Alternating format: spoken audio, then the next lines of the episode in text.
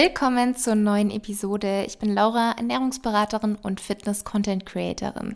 Heute gibt es Teil 2 vom Mythen Monday, mein neues Format, bei dem ich regelmäßig auf gewisse Mythen im Bereich Ernährung, im Bereich Training, also ihr dürft mir da auch jederzeit gerne eure Fragen oder eure Mythen, die ihr häufig hört, schicken.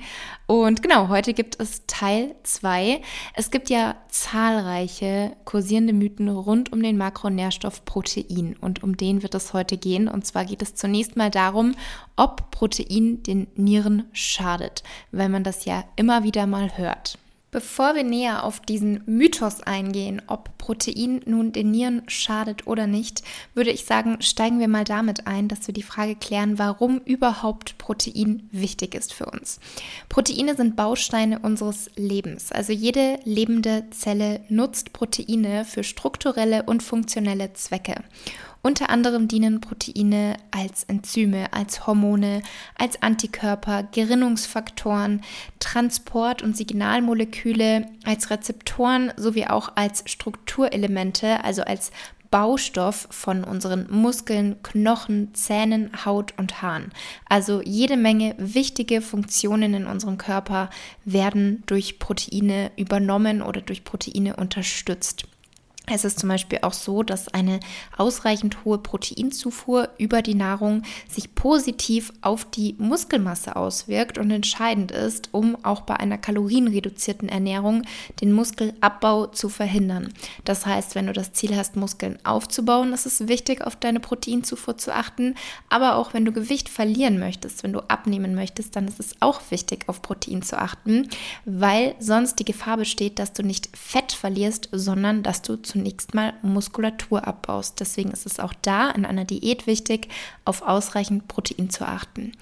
Ein weiterer sehr wichtiger und auch nützlicher Aspekt von Protein ist, dass Protein länger satt hält, somit also auch zu einer geringeren Kalorienaufnahme führen kann und somit eine Gewichtsabnahme unterstützen kann. Grundsätzlich ist es ja so, dass ein Teller mit Proteinen und Ballaststoffen, viel Gemüse, dass das natürlich viel, viel besser sättigt als jetzt ein Teller mit Kroketten als Beispiel oder ein Teller mit Pommes. Proteine sind lange Ketten von Aminosäuren, die wie Perlen auf einer Schnur miteinander verbunden sind und dann zu komplexen Formen gefaltet sind. Und die Qualität einer Proteinquelle hängt von ihrem Aminosäureprofil ab. Die besten diätetischen Proteinquellen enthalten alle essentiellen Aminosäuren in einem für den Menschen geeigneten Verhältnis. Aber das sollte jetzt nur so zum Einstieg ein bisschen was sein. Wenn ihr noch mehr über Protein erfahren möchtet, lesen möchtet, dann gibt es da entweder in meinen Kochbüchern im Theorieteil einen ausführlichen Teil zu den Makronährstoffen oder auch in meiner App. Wie viel Protein sollten wir denn zu uns nehmen? Der aktuelle Referenzwert für die Proteinzufuhr für Erwachsene zwischen 19 und 65 Jahren liegt bei 0,8 Gramm pro Kilogramm Körpergewicht pro Tag und erhöht sich ab 65 Jahren auf 1 Gramm pro Kilogramm Körpergewicht pro Tag. Allerdings ist es so, dass diese Zufuhr ausreichen mag, um einen Eiweißmangel zu verhindern. Viele Wissenschaftler sind allerdings der Meinung, dass das nicht ausreicht, um die Gesundheit und die Körperzusammensetzung zu optimieren. Also gerade Menschen, die körperlich aktiv sind oder Gewichte heben, brauchen viel mehr als das. Und es gibt auch Hinweise, dass eben ältere Menschen von einer höheren Proteinzufuhr profitieren können. Wie viel Protein dann jetzt letztendlich notwendig oder sinnvoll oder optimal ist, das sollte letztendlich auch individuell entschieden werden, weil sich das natürlich individuell sehr unterscheiden kann. Die meisten Empfehlungen für den Proteinbedarf von Sportlerinnen zum Beispiel liegen aber in einem Bereich von 1,4 bis 2,2 Gramm Protein pro Kilogramm Körpergewicht am Tag. Und laut der bisher umfassendsten Meta-Analyse zu den Auswirkungen einer Proteinsupplementierung auf die Muskelmasse und Muskelkraft liegt die durchschnittliche Proteinmenge, die zur Maximierung der Magermasse erforderlich ist, bei etwa 1,6 Gramm pro Kilogramm. Allerdings möchte ich da jetzt auch nochmal sagen, dass ich jetzt als Beispiel die Sportler ähm, angesprochen habe, aber auch für Nicht-Sportler ähm, ist es wirklich auch sinnvoll, etwas mehr als diese 0,8 Gramm pro Kilogramm Körpergewicht anzupeilen. Weitere Informationen und auch Details, für wen was in welcher Situation jetzt Sinn macht, auch mit den Studien, findet ihr in meiner App. Da gibt es ja die Bibliothek mit wissenschaftlich fundierten Artikeln. Das heißt, alle Themen, die da als Artikel verfügbar sind, da findet ihr dann auch immer unten oder in den Anhängen die jeweiligen Studien, wo ihr euch nochmal tiefer einlesen könnt.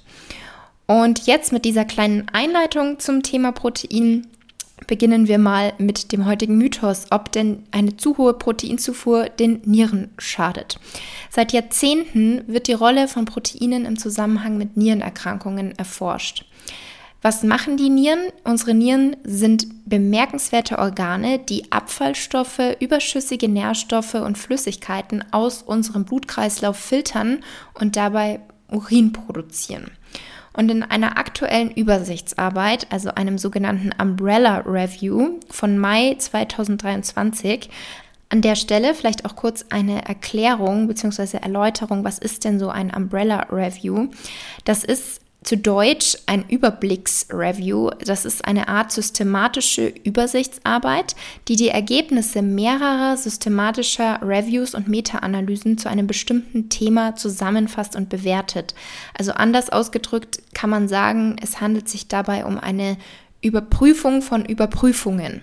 Also in einem Umbrella Review werden keine primären Forschungsstudien durchgeführt, sondern es werden bereits bestehende systematische Reviews und Meta-Analysen zu einem bestimmten Thema oder zu einer bestimmten Fragestellung gesammelt, bewertet und zusammengefasst. Und dieser Ansatz bietet somit eine umfassende Perspektive auf den aktuellen Stand des wissenschaftlichen Wissens zu einem bestimmten Forschungsbereich. Und diese aktuelle Übersichtsarbeit von Mai 2023 wurde eben jetzt ähm, da wurde eben die verfügbare Evidenz geprüft, inwieweit eine hohe Proteinzufuhr, also das bedeutet also über diesen 0,8 Gramm pro Kilogramm Körpergewicht am Tag, inwiefern das Einfluss auf Nierenerkrankungen sowie nierenfunktionsbezogene Parameter hat. Und die wichtigsten Parameter zur Beurteilung der Nierenfunktion sind die Albuminausscheidung im Urin und die glomeruläre Filtrationsrate. Die Albuminausscheidung im Urin, auch genannt die sogenannte Albuminurie, bezieht sich auf einen erhöhten Gehalt des Proteins Albumin im Urin, was auf mögliche Nierenschäden hindeuten kann. Und die glomeruläre Filtrationsrate misst die Effizienz, mit der die Nieren Blut filtern. Also eine normale glomeruläre Filtrationsrate zeigt eine gesunde Nierenfunktion, während eine reduzierte glomeruläre Filtrationsrate auf eine Nierenproblematik hinweisen kann. Und zusammen sind das eben wichtige Informationen über die Nierengesundheit. Die Proteinzufuhr lag zwischen einem und 3,3 Gramm pro Kilogramm Körpergewicht pro Tag und die Teilnehmer waren in der Regel gesund, männlich und weiblich und mindestens 18 Jahre alt. Und Probanden mit einer vorbestehenden Nierenfunktionsstörung wurden von der Analyse ausgeschlossen. Und zu den untersuchten Erkrankungen zählten chronische Nierenerkrankungen, Nierensteine und die nierenfunktionsbezogenen Parameter Albuminurie, glomeruläre Filtrationsrate, Serumharnstoff, pH-Wert im Urin sowie die Kalziumausscheidung im Urin. Und insgesamt gab, ergab sich für die meisten von diesen Endpunkten, also von diesen untersuchten Erkrankungen, kein Zusammenhang mit einer höheren Proteinzufuhr. Eine hohe Proteinzufuhr ist zwar wahrscheinlich mit einer erhöhten Kalziumausscheidung im Urin, einem Risikofaktor für die Bildung von Kalziumsteinen verbunden, allerdings zeigt die Gesamtevidenz keinen Zusammenhang zwischen der Proteinzufuhr und dem Risiko für das Auftreten von Nierensteinen. Und die beobachteten moderaten Veränderungen scheinen bei den meisten Laborwerten und Nierenfunktionsparametern nur vorübergehender Natur zu sein und sind vermutlich einfach ein Ausdruck einer normalen physiologischen Anpassungsreaktion unseres Körpers. Und die meisten der analysierten Primärstudien sind allerdings von eher kurzer Dauer, sodass die Langzeitfolgen über Jahrzehnte derzeit noch nicht beurteilt werden können. Es bleibt also daher vorerst unklar, ob jetzt eine langfristig hohe Proteinzufuhr Parameter für Nierenerkrankungen beeinflusst.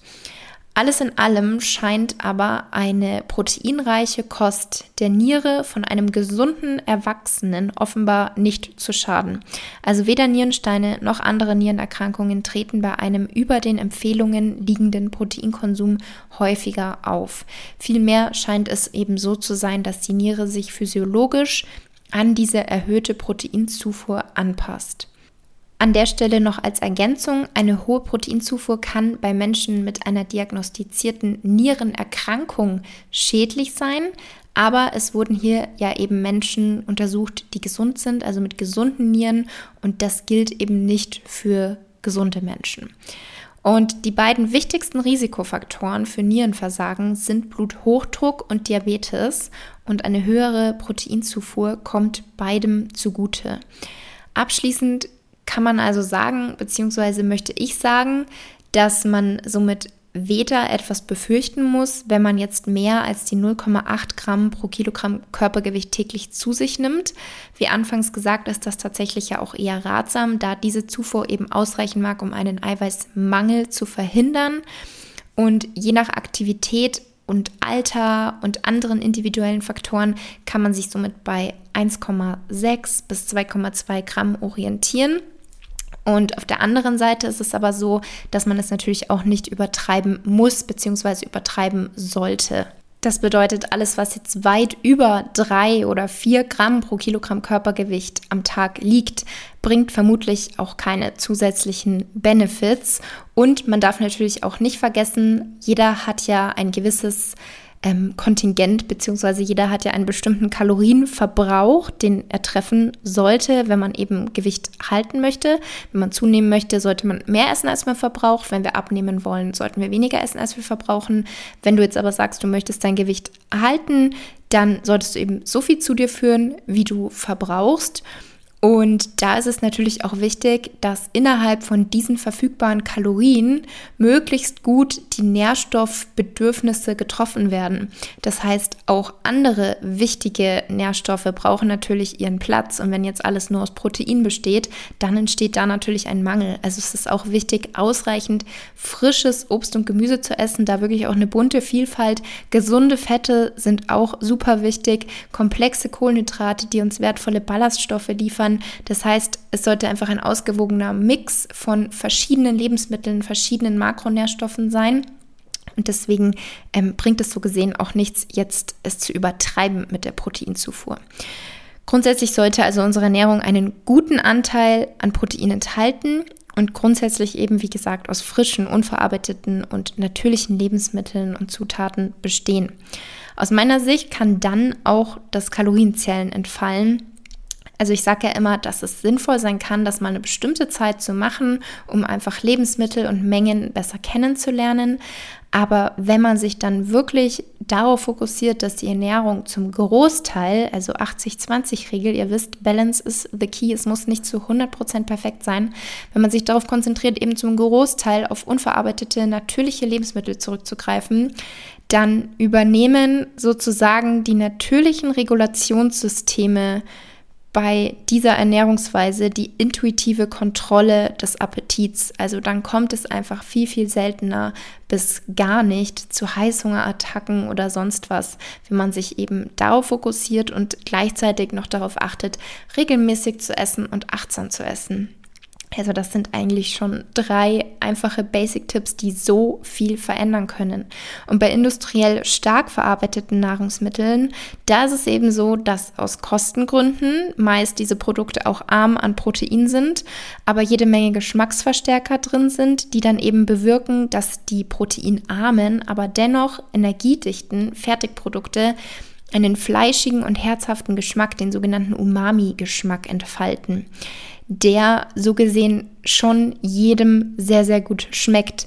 Und diese in Anführungsstrichen leeren Kalorien, ich sage das eigentlich nicht gern, aber was damit gemeint ist, ist eben, dass es sehr energiedichte Lebensmittel sind. Das heißt, es sind sehr, sehr viele Kalorien enthalten, aber kaum Nährstoffe, und eben ja kaum etwas, was der Körper eigentlich möchte, was der Körper eigentlich braucht, sondern da ist eben jede Menge Zucker, Maissirup, modifizierte Stärke, gehärtete Fette jede Menge Salz und andere Lebensmittelzusatzstoffe, die sind dann eben enthalten und das führt dann natürlich häufig zu, zum Überessen und langfristig dann natürlich zu Übergewicht und den folgenden Erkrankungen. Das noch an der Stelle. Und die Ernährungsempfehlungen zum Nierenschutz gesunder Erwachsener, um das jetzt abschließend vielleicht noch ähm, zu sagen, lassen sich gemäß den Artikeln und den Studien, die ich jetzt hier bei meiner Recherche gelesen habe, auf eine einfache Faustformel herunterbrechen, die sehr, sehr leicht zu vermitteln ist. Und zwar ernähre dich ballaststoffreich mit also aus ballaststoffreicher Mischkost, die frisch zubereitet ist und aus Zutaten, die eben nicht industriell vorverarbeitet wurden. Und das ist eigentlich auch mein Abschlusssatz zu diesem Thema. Ich hoffe, die Episode hat dir gefallen und wenn du weitere Ernährungsmythen hast oder auch Trainingsmythen, dann schreib mir super gerne bei Instagram oder per E-Mail. Da kannst du mir auch sehr gerne schreiben, wenn du bei Instagram zum Beispiel nicht bist, ob es noch andere Mythen gibt, wo du unbedingt möchtest, dass ich darüber mal aufkläre. Entweder für dich selbst oder weil es in deinem Bekanntenkreis vielleicht immer wieder ein Thema ist. Lass mich das gerne wissen. Dann bereite ich da natürlich auch sehr, sehr gerne eine Episode für euch vor und wünsche euch jetzt noch eine wunderschöne Woche. Bis zum nächsten Mal.